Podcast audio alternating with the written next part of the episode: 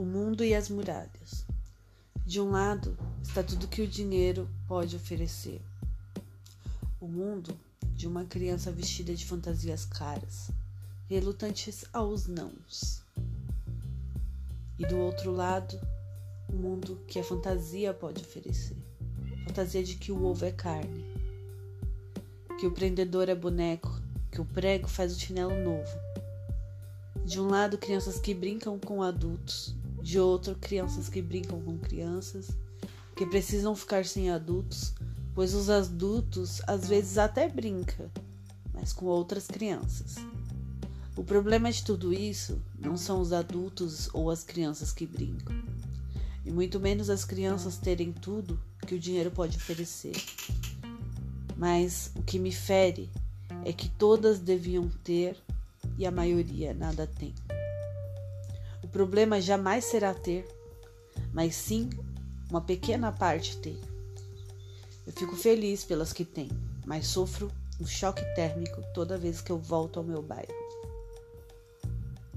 A gente atravessa os muros das diferenças sociais e descobre que são mais do que diferenças, que algo nasce das ausências e que nos submete a uma conformidade que nos prende num lugar de eterna carência das coisas, o consumo de uma classe baixa, ainda que conquiste coisas caras, nunca será como a de uma classe alta, porque quem conhece o percurso da escassez sempre sentirá o peso de uma criança que conheceu o não, de não tem.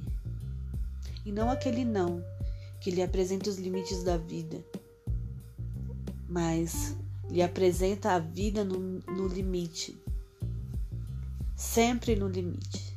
Sempre lhe faltar algo. E quem é que cuida dessas feridas quando adultas? Atravessando os muros se entende muitas coisas.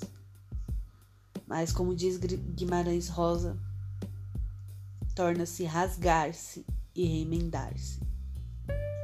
E tudo isso faz sentido quando olhamos as crianças que foram nossas ancestrais. E quando vemos que enquanto nossas crianças veem TV para se distrair, passar o tempo, as outras do outro lado do muro fazem jogos educativos, aprendem inglês desde a primeira infância, desenvolvem sua competitividade o tempo todo se exercitam em lugares próprios, são elogiadas constantemente e nós, nossas crianças, mal podem chorar. Vivem no drama, mas jamais podem ser dramáticas. Aí nos ensina que os fracos são os que choram. Enquanto isso, do outro lado do muro, qualquer choro é motivo de abraço e soluções, substituindo os desagrados por agrados. E nós, nós que lute.